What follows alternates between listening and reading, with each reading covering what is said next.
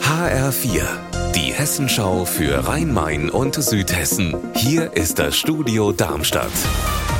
Mit Raphael Stübig, guten Tag. Die Initiative Darmstadt fährt Rad hat ordentlich Kritik am Radverkehrsprogramm der Stadt geübt. Vier Jahre lang von 2019 bis 2022 sollten jedes Jahr vier Millionen Euro für neue, breitere Radwege ausgegeben werden. Viele Maßnahmen sind davon bis heute aber nicht umgesetzt, kritisieren die Radaktivisten.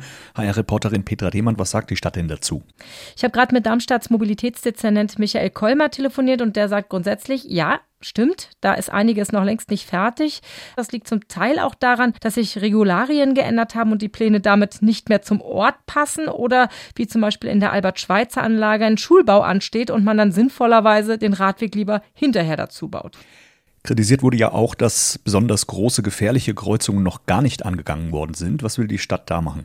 Jetzt im Spätsommer soll es an die wirklich heftige Kreuzung Neckar-Rheinstraße, Casinostraße gehen. Da ist im Vorfeld noch mal kräftig umgeplant worden. Und auch die holländische Kreuzung an der Landgraf Georgstraße, bei der die Radwege ganz anders und radfreundlicher laufen sollen als bei uns sonst üblich, die musste noch mal neu geplant werden, weil diese holländische Vorlage eben nicht einfach so auf deutsche Verhältnisse gepasst hat.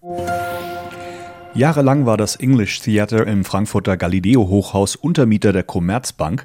Seit letzter Woche ist das Theater aber mit einer Räumungsklage konfrontiert, weil die Commerzbank das Hochhaus bis Anfang nächsten Jahres an den neuen Eigentümer Capital Land übergeben möchte und das leer. HR-Reporterin Ursula Mayer war heute bei einer Pressekonferenz des Theaters.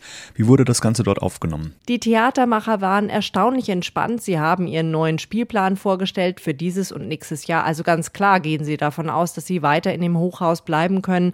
Mit dabei war ein früherer Planungsdezernent der Stadt. Er hat den Bau des Hochhauses 1999 genehmigt, nur unter der Bedingung, dass es ganz unten ein Theater geben soll. Und darauf beruft sich die Leitung des Theaters nun. Und es scheint auch so zu sein, dass es bald neue Gespräche geben dürfte. Unser Wetter in Rhein-Main und Südhessen. 21 Grad sind es aktuell in Schmitten im Hochtaunuskreis und 26 Grad in Großumstadt im Landkreis Darmstadt-Dieburg. Dabei sind am Abend ein paar Quellwolken unterwegs, die sich in der Nacht aber schnell auflösen. Und dann wird es wieder sternenklar bei Temperaturen zwischen 10 und 13 Grad. Ihr Wetter und alles, was bei Ihnen passiert, zuverlässig in der Hessenschau für Ihre Region und auf hessenschau.de.